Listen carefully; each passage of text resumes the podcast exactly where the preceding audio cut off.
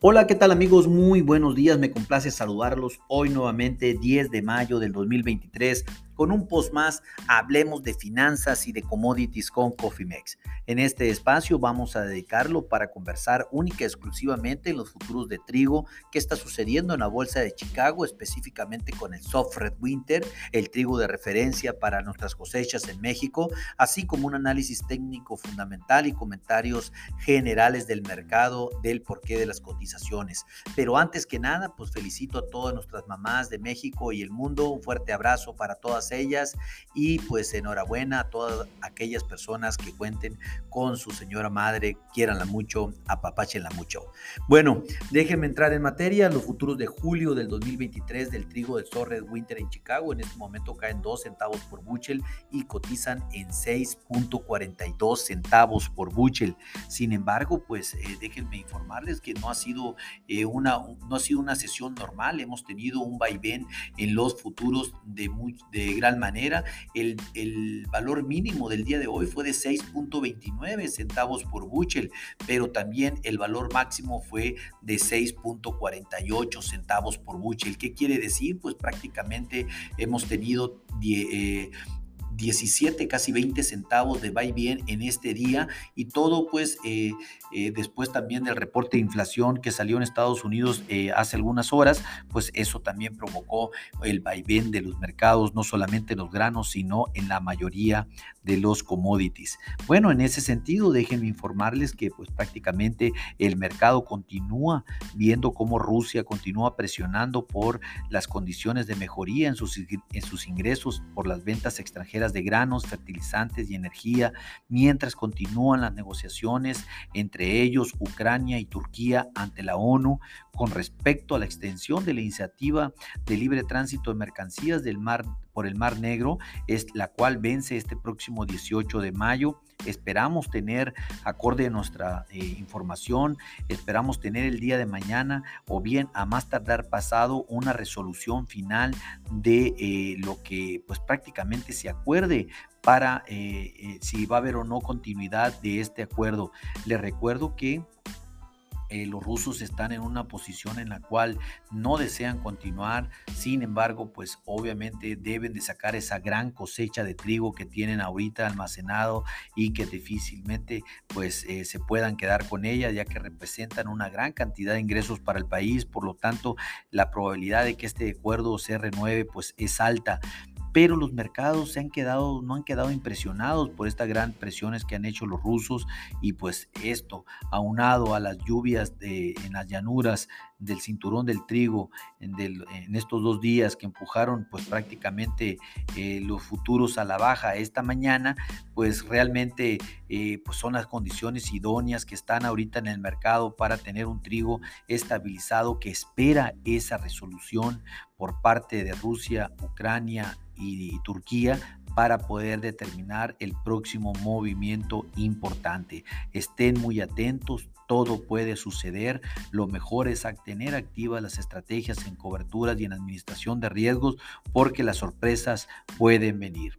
Las dudas también sobre la salud del comercio mundial y sobre todo del tema de la demanda a nivel mundial, pues tiene el mercado eh, pues con, cierta, con cierto recelo, con ciertas dudas también tras el anuncio de China sobre la reducción de los volúmenes de exportación de trigo del día de ayer y también de los volúmenes de importación, pues ponen en duda muchísimo la situación a seguir con respecto al, tema de la demanda. Eso pues también tiene un sesgo eh, bajista para el día de hoy y que sin embargo este es un sesgo que puede ser determinante no solamente para el corto plazo, sino para el mediano y largo plazo, en dado caso que China no mejore su estatus de importación. Y eso como lo hemos bien sabido pues tiene eh, eh, una, eh, una preocupación muy importante dado que no solamente es el maíz, son todos los commodities que operan en la bolsa de Chicago en su mayoría. Recordemos que los, los chinos pues son los principales eh,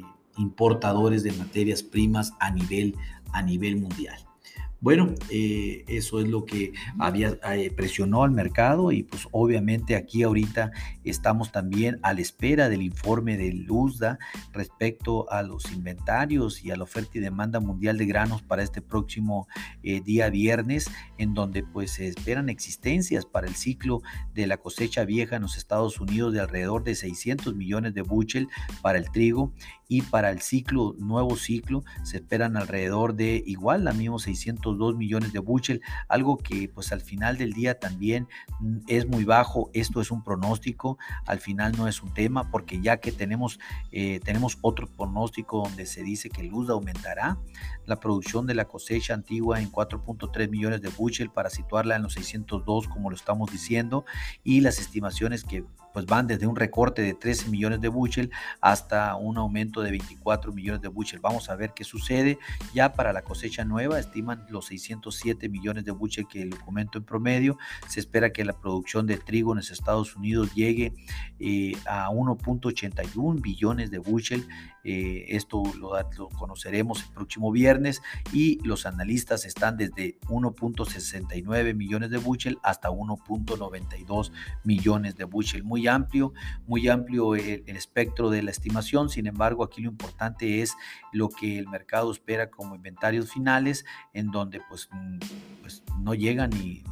no, no, sobrepasan los, los, los, 610 millones de bushel en ambas cosechas, tanto la vieja como la nueva. Entonces vamos a ver qué es lo que acontece. Eh, el día de ayer eh, se presentó un informe por el eh, Stat Canada. este, este, es una agencia de, que informa estadísticamente la situación de los granos y sobre todo el trigo en Canadá. Mostró que las existencias actuales de trigo el 31 de marzo era de 13.3 millones de de toneladas. Esto es un 18.2% más que el año pasado. El mercado estaba esperando una existencia de, 3, de 14 millones de, toneladas, o sea, pues salió debajo de lo estimado, lo cual pues... Eh, fue muy levemente el cambio, lo tanto no hubo una repercusión importante en el mercado de los futuros el día de hoy en el trigo, debido a que pues prácticamente lo que está esperando el trigo son dos cosas. Primero, la resolución del acuerdo en donde nosotros eh, con la información interna que tenemos esperamos que el día de mañana nos alcance la sesión para saber qué, qué es lo que va a suceder o bien en la noche del día de mañana tengamos una, una resolución de ese acuerdo entre eh, Rusia y, y Ucrania ante la ONU y segundo, qué va a pasar con el USDA el próximo viernes en términos de inventarios de trigo para la cosecha. Bueno, pues eso, como ya lo comenté, lo sabremos, lo sabremos sin lugar a dudas. Eh, mañana en la noche y el próximo viernes, lo cual el mercado está esperando sin lugar a dudas esta tendencia para ver qué va a hacer. Eh, los futuros de trigo eh, bajaron ayer, pero terminaron en la sesión más o menos, por así decirlo, teniendo en cuenta que estaban 10, están solo eh, en 10 centavos a, la baja. Desde entonces, pues ese esa, eh, eh, se ha desvanecido de cierta manera ese ambiente alcista que se tenía en el trigo después de haber logrado casi 60 centavos la semana pasada de utilidad, pues ya ha ido, a, ya ha ido dejando un poco de trigo sobre, ha dejado un poco de dinero sobre la mesa de ayer a hoy sin embargo, pues obviamente seguimos siendo optimistas sobre el precio del trigo y en estos niveles, pero no ha sido ni será un comercio fácil, pero pues realmente hay que apostarle al mediano y a largo plazo en donde vemos en donde vemos una gran oportunidad, donde nuestro pronóstico es alcista totalmente. Mantenemos la resistencia en 6.70 centavos por bushel, mantenemos pivot en 6.40 a 6.50 es justo donde se encuentra ahorita el mercado, incluso un poquito más arriba, 6.51, y mantenemos el primer soporte en 6.05 centavos por bushel. Bueno, mis amigos, es lo que acontece con la información técnica y financiera y obviamente fundamental del Top Red Winter en la Bolsa de Chicago. Si ustedes no cuentan con una estrategia definida para este commodity, llámenos con gusto, podemos desarrollar un traje a la medida. Eh, a nombre de todo el equipo de Cofimex y mío propio José Valenzuela, le doy las gracias por su atención y les recuerdo que lo peor es no hacer nada. Pasen un hermoso día. Hasta luego.